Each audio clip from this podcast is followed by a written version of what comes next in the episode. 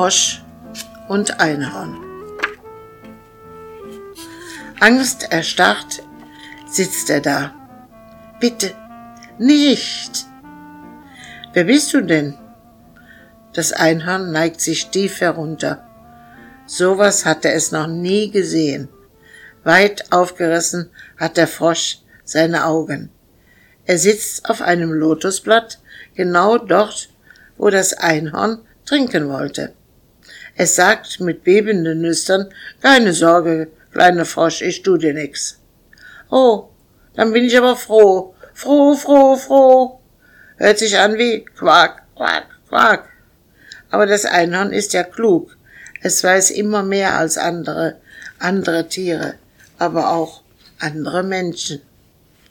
Der Frosch spürt das und zack, sitzt er ihm im Schopf. Was machst du da?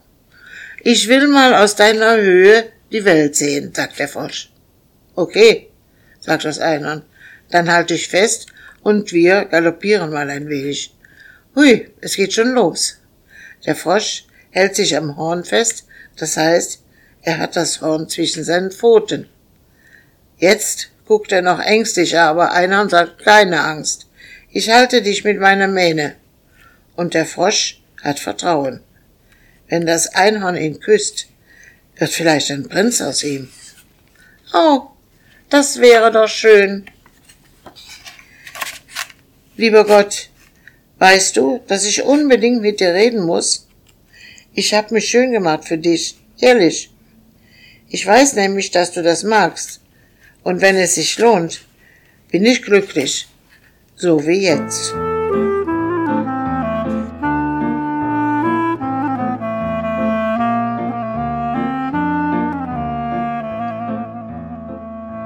Gebet einer Biene.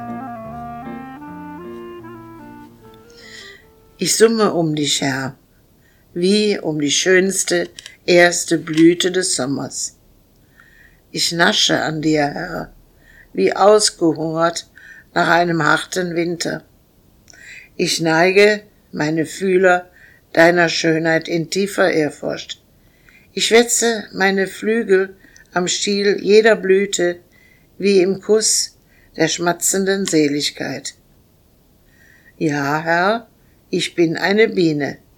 Ich glaube, Herr, du machtest mich sonntags als kleine Überraschung, als Erfüllung deiner Schöpfung zur eigenen Seligkeit. Denn ich glaube, Herr, du magst auch meinen Honig und nicht nur sonntags. Weißt du, Herr, wenn ich meinen gesammelten Honig in die Waden eines Bienenstocks bringe, dann bringe ich sie dir. Flug für Flug meinen Dank in den Bienenstock des Himmels. In der wunderschönen Kirche in Birnau am Bodensee gibt es einen Engel, der am Bienenkorb nascht, und du, Herr, lächelst selig über diese Lust an deiner Schöpfung. Wie schön, dass ich daran teilhabe. Ich, kleines, unscheinbares Bienchen, das summt und summt und nascht und nascht und mit jedem Flügelschlag ein großer Gott, wir loben dich, summt.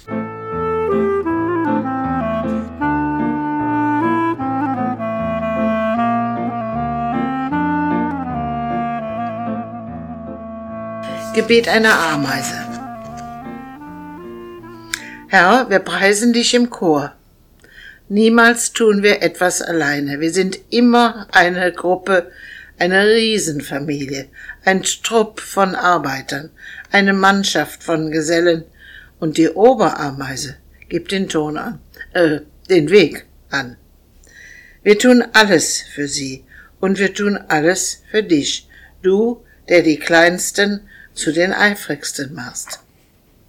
Herr, wir danken dir, wir wuseln uns so durch die Beschwernisse des Lebens, tragen Lasten, die viel zu groß für uns sind, und meckern nicht. Wir wissen, du gabst uns die Last, also gibst du uns auch die Kraft, diese Last zu tragen. Wir tun alles für dich und für die Obermeise, deren Leibeigene wir sind. Herr, wir danken dir. Es hätte schlimmer kommen können, denn wir sind stark. Wir wissen um unsere Gemeinschaft, niemand ist allein. Und manchmal tragen wir auch die Last des anderen mit. Herr, wir danken dir. Wir wuseln und wuseln und wieseln und sagen, Ameisendank, Ameisendank, Ameisendank.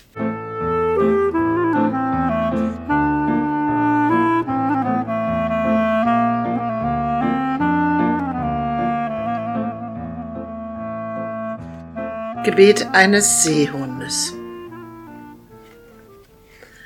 O Herr, wie lieb ich dich und dein Element das Wasser.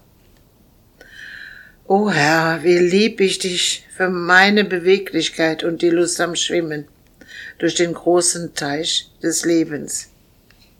Ich möchte dir danken und wedle mit meinen Flossen ein Hallo am Morgen und am Abend und manchmal auch mitten am Tag. Dann singe ich. Ja, ich singe, ich krächze nicht.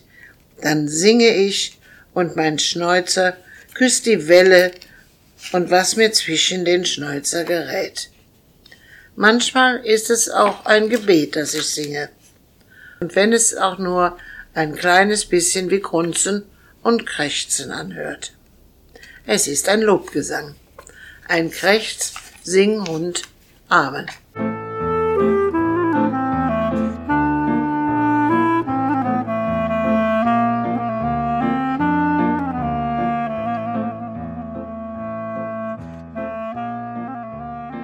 Gebet eines Delphin.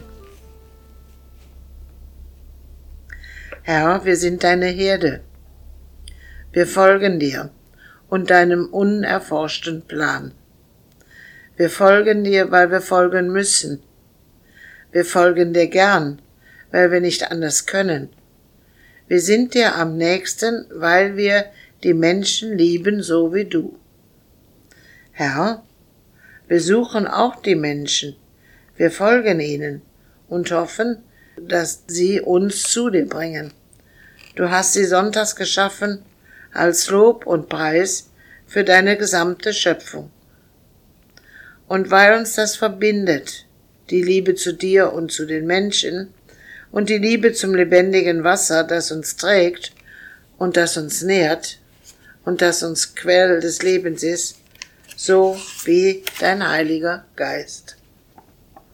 Deshalb quietschen wir wie ein fröhliches Amen, Amen in göttlicher Freiwild Meereswelt.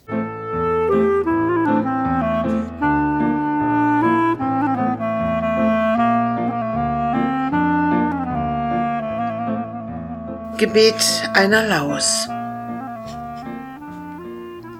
Ich bin, mein Herr, nur eine arme Laus. Ich habe keinen Grund zu jubeln und kein eigenes Zuhaus. Ich bin ungeliebt und abscheulich und niemand hat mich richtig gern. Da frage ich mich und dich, mein Herr, wieso schufest du mich auf diesem Stern? Auf diesem blauen Planet Erde, auf dem ich nie und von niemandem geliebt werde. Ich weiß, mein Gott, dass du für alles einen Namen hast und niemand ohne dein Wille lebt und stirbt. Die Menschen sagen nicht umsonst, ich bin nichts, nur eine Laus, und nun mach mir einen Sinn daraus. Ich möchte nämlich wie jedes Lebewesen jemand sein, der einst auch unvergessen in deinem göttlichen Plan eine Geschichte hat.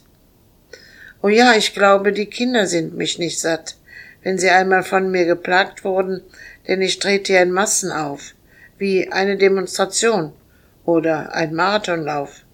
Und ohne Ziel und ohne Siegeskranz lebe ich in Haartöpfen oder in einem Pferdeschwanz. Meinst du nicht auch, mein lieber Herr, das sei wahrlich nicht zum Singen? Schaffst du denn auch noch andere Dinge, die dir irgendwie daneben gingen? Oder bin ich das Loblied, das einzige, das daneben ging. Das hätte Sinn. Ich hoffe, dass dein Sohn dafür nicht am Kreuze hing. Ich bin nämlich nichts anderes als eine Pediculus humanus capitis. Und sowas fotografiert kein Mensch.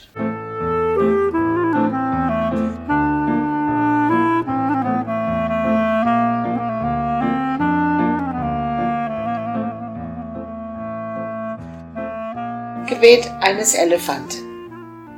Törö, törö, törö. Hallo, großer Gott. Nun bist du größer als ich und stärker und klüger und weiser. Obwohl ich ja 375 Psalme tröten kann und aus Kilometer weiter Ferne hören und aus dem Gedächtnis alte Wege finden kann. Und meine Rasse kann trauern. Das können sonst nicht viele aus der Stufe Tier. Das ist ein besonders großes Geschenk von dir, großer Gott. Weil du selbst groß bist, kannst du die Großen groß schaffen. Weil du selbst weise bist, weißt du, wie die Weisheit lehrt. Und weil du selbst stark bist, hast du mich und die meinen stark gemacht. Das ist ganz selten bei dem Geschöpf Tier. Ich höre auf dich, denn meine Ohren können mit dem Herzen hören und mein Herz hört mit dem Rüssel und mein Rüssel spürt jede Regung. Und du, großer Gott, nennst es Liebe. Törö, törö, törö.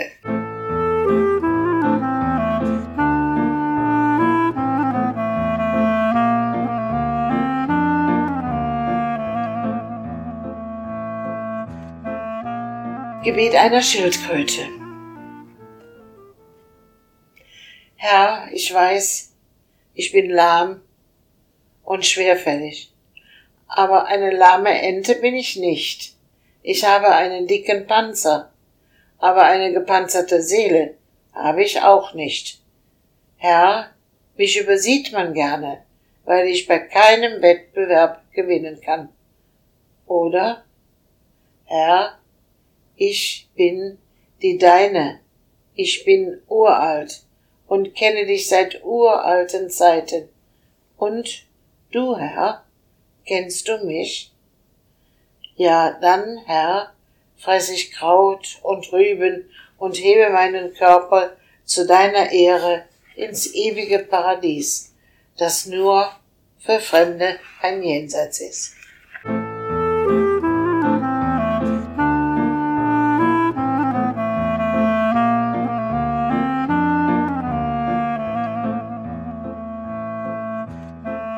Gebet einer Eidechse. Schau Gott, wie schön ich bin. Ich bin zwar klein, glitzeklein, aber wendig und schnell. Nur du kannst mich überall sehen und finden, und ich weiß auch, wo du dich versteckst, wo du es leid bist, ewig gerufen und bedrängt zu werden. Hilf, Herr, helfe, Herr. Sollen sie sich doch selber helfen so wie ich. Okay, zucki, und ich bin weg, weg, weg. Aber du weißt schon, brauchst mich nur zu rufen, und ich schaue blitzschnell zwischen Steinen, besonders dort, wo die Sonne drauf scheint.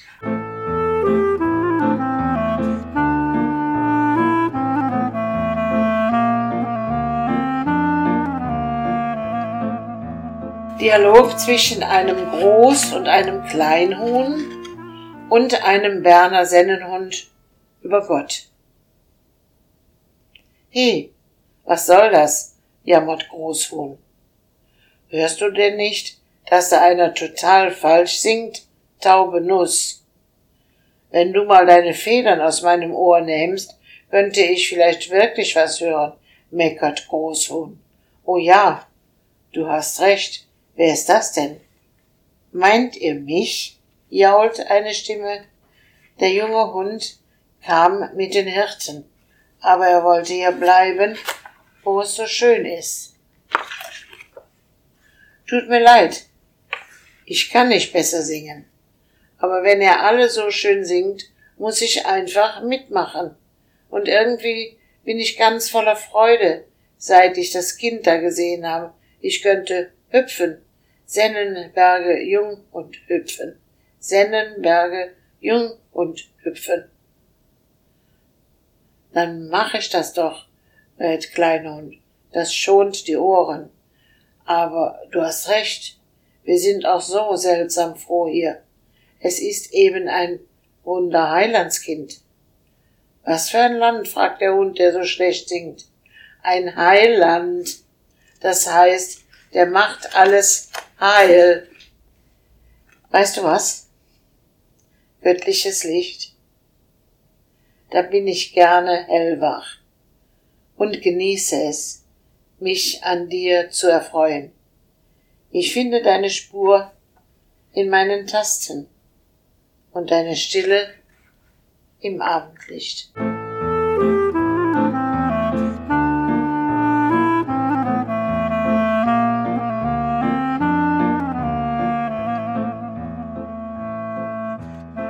Fischreier In Gottes Klostergarten singst du dein Halleluja. Die Fische machen dir Platz und du reckst dich steil nach oben, machst einen langen Hals, damit man dich besser hören kann. Deine Füße verlieren den Halt im Weihwasserbecken nicht. Fische machen dir Platz und versuchen, dich zu begleiten. Musikalisch, denn Fische können singen, natürlich, und du hör zu. Sie singen im Kanon, ich kann sie hören. Dieses Loblied endet nicht, nicht diese Nacht und heute nicht und morgen. Halleluja.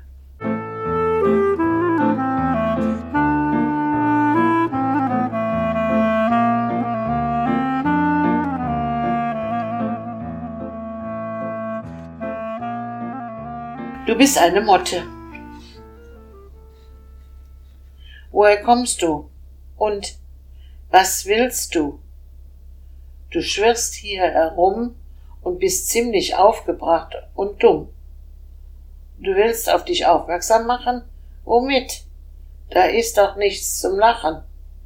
Ach so, der Herrgott hat dich geschickt. Mit einem Gruß aus einem verrückten Himmel, gespickt? Okay, warum nicht? Alles, was von ihm kommt, ist richtig und gut.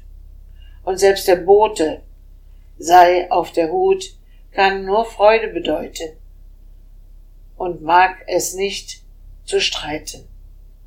Er hat Freude daran, dass es ihn gibt und dass du in sein Dasein dort verliebt, wo wir uns daran erfreuen und keine Stunde je bereuen. Danke, du wilde Motte, bist echt eine Flotte. Ja, so selten du auch bist, bist du ein Teil der Schöpfung, wie ich, ein kleines Biest.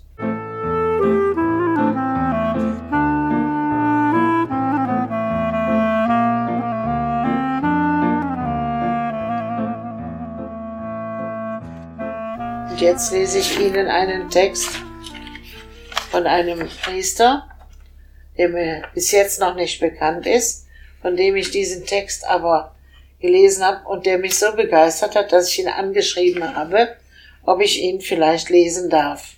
Ich hoffe mal, dass ich darf und ich möchte Ihnen mit diesem verrückten Text große Freude machen. Das Gedicht von der Motte. Wollte mir was Gutes tun, spricht die flotte Motte. Nun, erst fraß ich mich rasend schnell durch ein Röckchen von Chanel. Dann verschmauste, kein Getratsche, ich ein T-Shirt von Versace und so wie quasi en passant noch ein Hemd von Yves Saint Laurent. Und zum Abschluss von der Chose Hugo Bossens neueste Hose. Ich verstehe nicht den Rummel. Schmecken alle gleich, die Fummel.